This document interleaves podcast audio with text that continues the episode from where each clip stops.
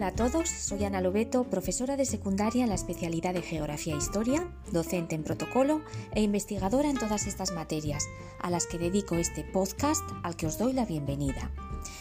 Las razones para iniciarlo son muy diversas. La lectura es mi gran afición desde la infancia. También me gusta escribir y hablar en público. La palabra es, por tanto, mi principal herramienta de comunicación. Dedico mucho tiempo a pensar y seleccionar las que necesito para expresar mis mensajes. El siglo XXI es, sin duda, la era de la imagen, también de los mensajes inmediatos e impulsivos. Por ello pienso que es un gran reto seguir apostando por la palabra en su forma escrita o hablada.